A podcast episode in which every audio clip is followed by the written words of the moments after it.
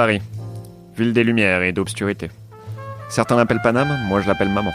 Elle ne m'a peut-être pas vu naître, mais c'est elle qui m'a élevé. Je passe une après-midi paisible dans mon petit bureau du 18e arrondissement, en compagnie de Pablo, mon jeune assistant péruvien. Il est torse nu et aspire lentement sur sa gitane, comme un moustique amoureux de sa victime. Nous jouons aux cartes et je le soupçonne de tricher. Malheureusement, je n'ai pas de preuves. Si seulement j'étais détective. Attendez une seconde. Mais je suis détective.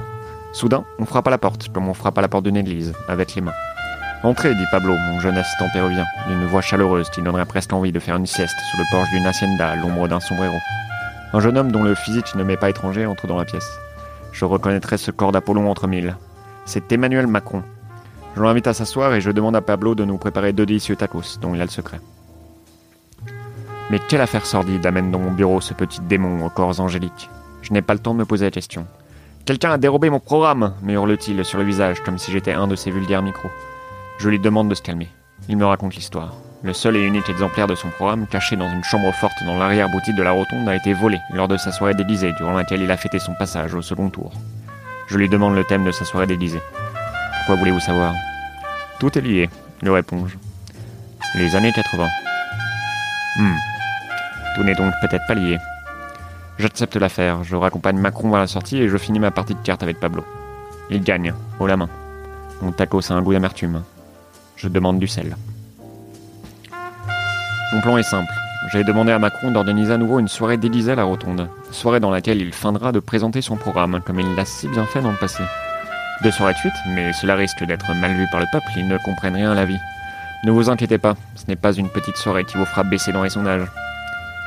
Relisant Céline, je me rends compte que j'avais tort. C'était une boulette. Et pas le genre de boulette qui rend heureux les gens du 18e arrondissement. Emmanuel a perdu trois points. Et nous avons gagné. La vérité. J'impose le thème de la soirée. Harry Potter, mon roman noir préféré. La rotonde, la fête bat son plein. Que c'est amusant de voir tous ces politiciens déguisés en apprentis sorciers.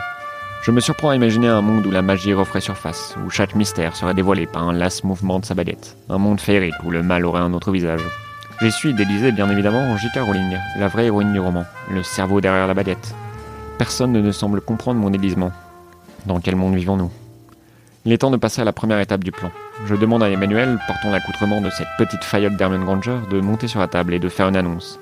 Que dois-je dire me demande-t-il inquiet comme un enfant qui a perdu sa mère dans la foule immense d'un supermarché et qui erre sans savoir que faire dans le rayon produits frais. Je lui souffle ces mots, tel Cyrano à Christian. Je serai l'esprit d'Emmanuel Macron, il sera ma beauté. Et quelle beauté. Mes chers amis, répète-t-il après moi, dans quelques instants, je vous lirai mon programme qui se trouve dans la poche droite de mon manteau que j'ai laissé au vestiaire. Mais avant, une partie de Quidditch. Quelle image amusante de voir ces politiciens hilars sur des balais s'amusant ensemble à s'envoyer la balle. Qui a dit que le sport ne réunissait pas les peuples? Moi plusieurs reprises. Encore une fois, j'avais tort. Mais pas le temps de rêvasser. Je me dirige vers le vestiaire. Là-bas, le faux programme de Macron est tendu d'une glu invisible. Quiconque essaiera de le dérober se retrouvera alors aussi impuissant qu'une mouche dans du papier tu mouche. J'entre dans le vestiaire et je tombe nez à nez avec un homme, la main dans le sac, qui essaye en vain de se détoller de la feuille de papier. Je pousse un cri d'effroi. C'est Pablo, mon jeune assistant péruvien. Drôle de façon de commencer une carrière politique. Je le frappe au visage. Il me montre quelque chose du doigt. Je regarde le doigt et je le refrappe au visage. Il n'arrivera pas à m'avoir comme ça. Chef, regardez donc, dit-il de sa voix qui peut la traîtrise et la richesse culturelle. À ma gauche, le vrai coupable est en train de s'enfuir par la fenêtre.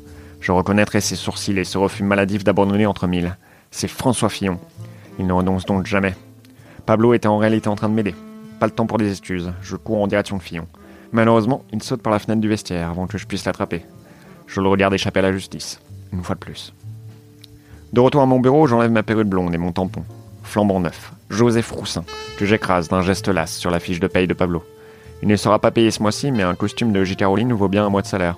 Je lui offre ma perruque et tapote affectueusement, son visage tuméfié. À la radio, une voix parle de notre homme, Fillon. Mais les nouvelles sont surprenantes. Le reportage affirme que notre petit François est en train de travailler aux côtés de sa femme le soir du vol. Plusieurs témoins le confirment. Pablo fronce les sourcils. Je fais de même. D'une seule et même voix, nous nous écrions. Comment est-ce possible? Y aurait-il plusieurs François Fillon? C'est une question pour un autre épisode, je suppose. J'enfile mon manteau et descends boire un café. Le mystère attendra bien la semaine prochaine.